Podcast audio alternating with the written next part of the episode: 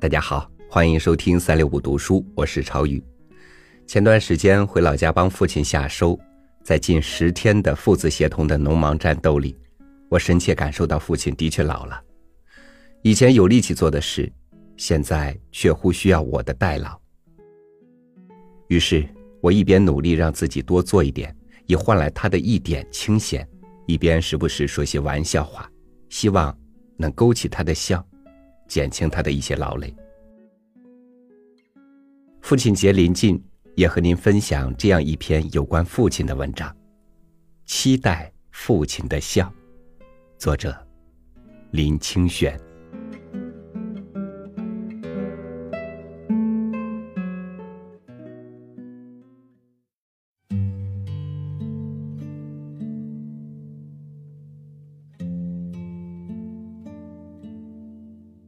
父亲躺在医院的加护病房里。还阴阴的叮嘱母亲不要通知在远地的我，因为他怕在台北工作的我担心他的病情。还是母亲偷偷叫弟弟来通知我，我才知道父亲住院的消息。这是父亲典型的个性，他是不论什么事总是先为我们着想，至于他自己倒是很少注意。我记得在很小的时候，有一次父亲到凤山去开会，开完会他到市场上去吃了一碗肉羹，觉得是很少吃到的美味。他马上想到我们，先到市场去买了一个新锅，买了一大锅肉羹回家。当时的交通不发达，车子颠滞的厉害，回到家时肉羹已冷且溢出了许多。我们吃的时候已经没有父亲形容的那种美味。可是我吃肉羹时心血沸腾，特别感到那肉羹是人生难得，因为那里面有父亲的爱。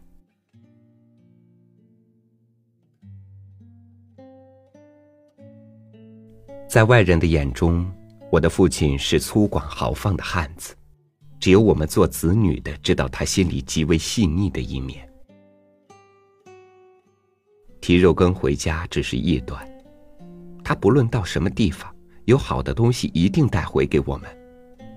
所以我童年时代，父亲每次出差回来，总是我们最高兴的时候。他对母亲也非常体贴，在记忆里，父亲总是每天清晨就到市场去买菜，在家用方面也从不让母亲操心。这三十年来，我们家都是由父亲上菜场。一个受过日式教育的男人能够这样内外兼顾是很少见的。父亲的青壮年时代虽然受过不少打击和挫折，但我从来没有看过父亲忧愁的样子。他是一个永远向前的乐观主义者，再坏的环境也不皱一下眉头。这一点深深的影响了我，我的乐观与韧性大部分得自父亲的身教。父亲也是个理想主义者，这种理想主义表现在他对生活和生命的尽力。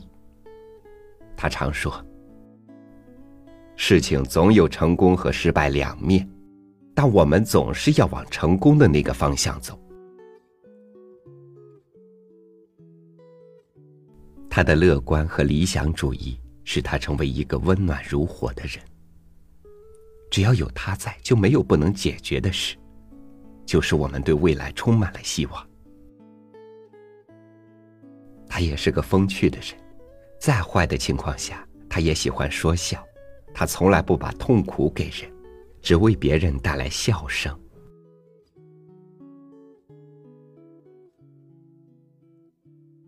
小时候，父亲常常带我和哥哥到田里工作，通过这些工作启发了我们的智慧。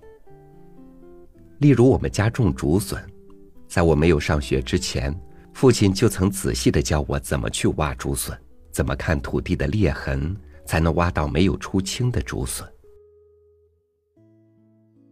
二十年后，我到杭山去采访笋农，曾在竹笋田里表演了一首。使得笋农大为佩服。其实我已二十年没有挖过笋，却还记得父亲教给我的方法，可见父亲的教育对我影响多么大。也由于是农夫，父亲从小教我们农夫的本事，并且认为什么事都应从农夫的观点出发。像我后来从事写作，刚开始的时候，父亲就常说：“写作也像耕田一样，只要你天天下田，就没有不收成的。”他也常叫我不要写政治文章，他说。不是政治性格的人去写政治文章，就像种稻子的人去种槟榔一样，不但种不好，而且常会从槟榔树上摔下来。他常教我多写些于人有益的文章，少批评骂人。他说：“对人有益的文章是灌溉施肥，批评的文章是放火烧山。”灌溉施肥是人可以控制的，放火烧山则常常失去控制，伤害生灵而不自知。他叫我做创作者，不要做理论家。他说：“创作者是农夫，农夫只管耕耘，农会的人则为了理论，常会牺牲农夫的利益。”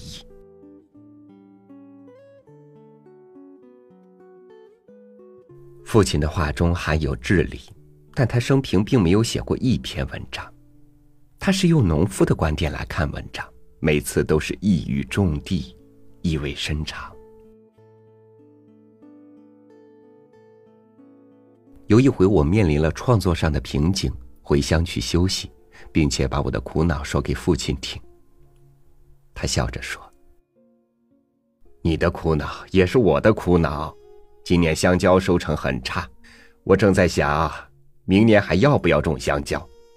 你看我是种好呢，还是不种好？我说：“你种了四十多年的香蕉，当然还要继续种啊。”他说：“你写了这么多年，为什么不继续呢？年景不会永远坏的。”假如每个人写文章写不出来就不写了，那么天下还有大作家吗？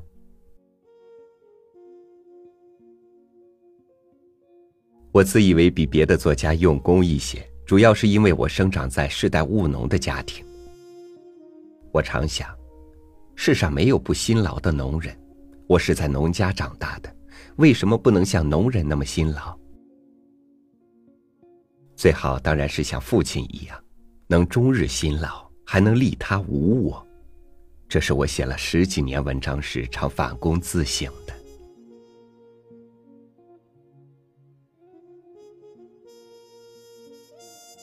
母亲常说父亲是劳碌命，平日总闲不下来，一直到这几年身体差了，还常往外跑，不肯待在家里好好的休息。父亲最热心于乡里的事，每回拜拜，他总是拿头旗做炉主。现在还是家乡青云寺的主任委员。他是那种有福不肯独享，有难愿意同当的人。他年轻时身强体壮，力大无穷，每回挑两百斤的香蕉，来回几十趟，还轻松自在。我最记得他的脚大得像船一样，两手摊开时像两个扇面。一直到我上初中的时候，他一手把我提起，还像提一只小鸡。可是也是这样棒的身体害了他，他饮酒总不知节制，每次喝酒一定把桌底都摆满酒瓶才肯下桌，喝一打啤酒对他来说是小事一桩。就这样。把他的身体喝垮了。在六十岁以前，父亲从未进过医院，这三年来却数度住院。虽然个性还是一样乐观，身体却不像从前硬朗了。这几年来，如果说我有什么事放心不下，那就是操心父亲的健康。看到父亲一天天消瘦下去，真是令人心痛难言。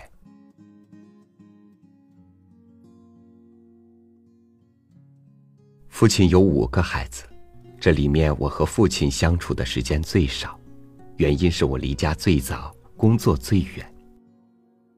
我十五岁就离开家乡到台南求学，后来到了台北，工作也在台北，每年回家的次数非常有限。近几年结婚生子，工作更加忙碌，一年更难得回家两趟，有时。颇为自己不能孝养父亲感到无限愧疚。父亲很知道我的想法。有一次他说：“你在外面只要向上，做个有益社会的人，就算是有效了。”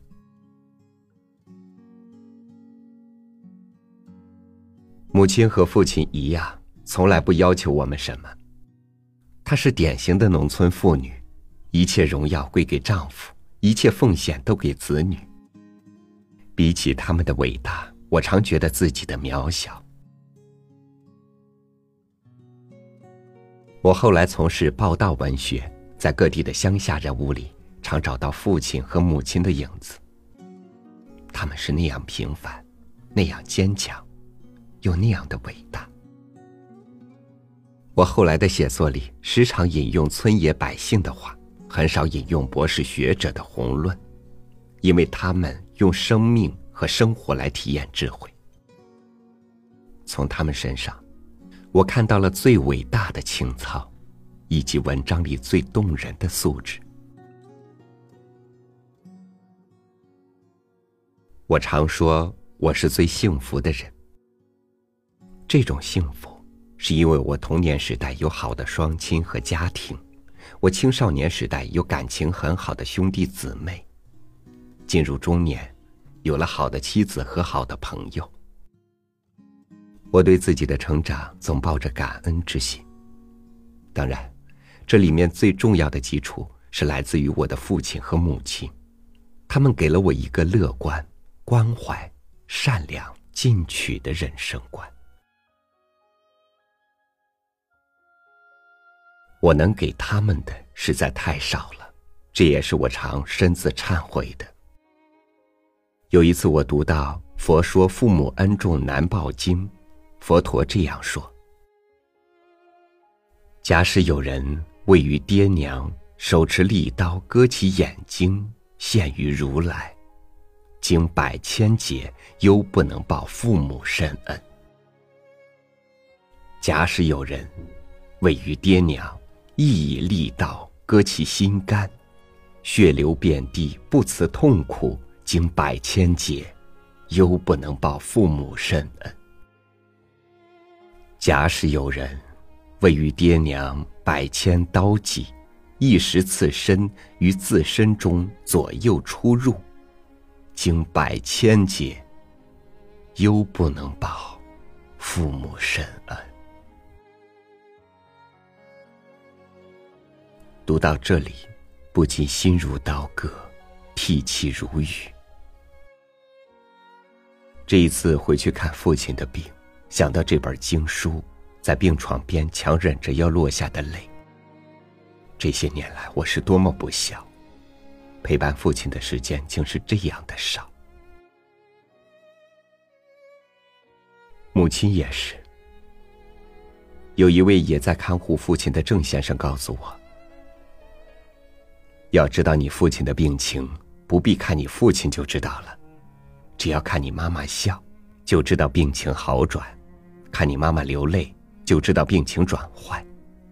他们的感情真是好。为了看顾父亲，母亲在医院的走廊打地铺，几天几夜都没能睡个好觉。父亲生病以后，他甚至还没有走出医院大门一步。人瘦了一圈，一看到他的样子，我就心疼不已。我每天每夜向菩萨祈求，保佑父亲的病早日康复，母亲能恢复以往的笑颜。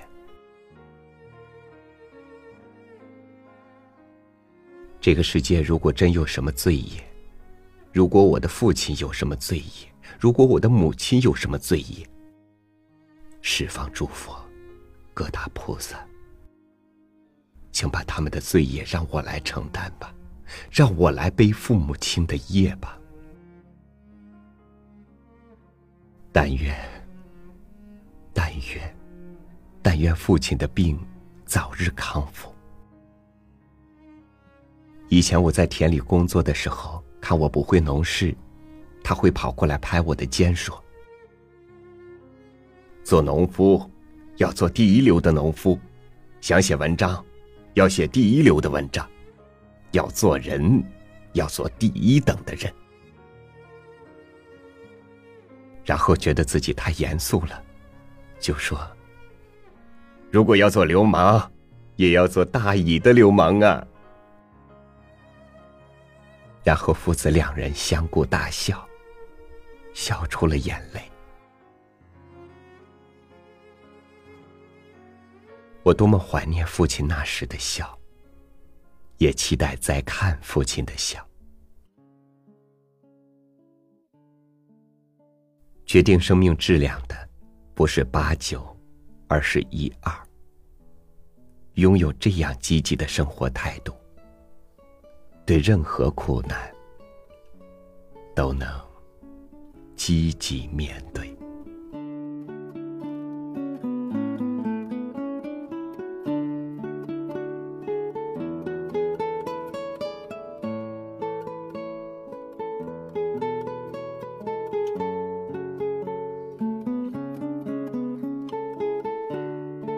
小的时候，每一次从外面回家。都觉得他是那么的温暖，那么的可靠，可以让我放下所有的哪怕小小的防备，放肆的胡闹。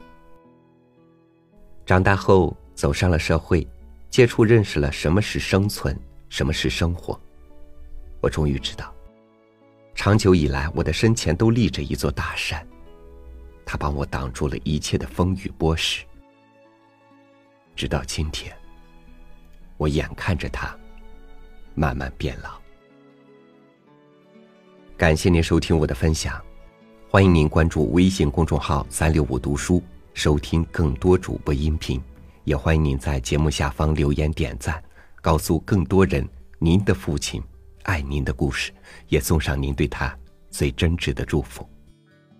我是超宇，明天见。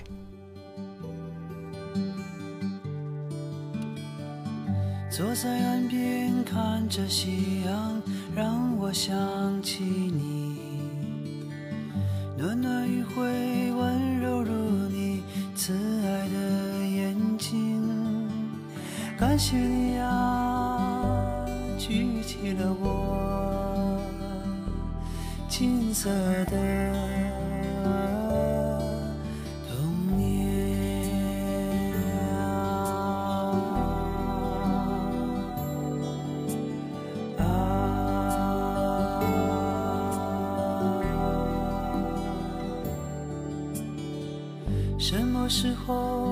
是忘记讲给我的故事？什么时候开始想念你默默的注视？原谅我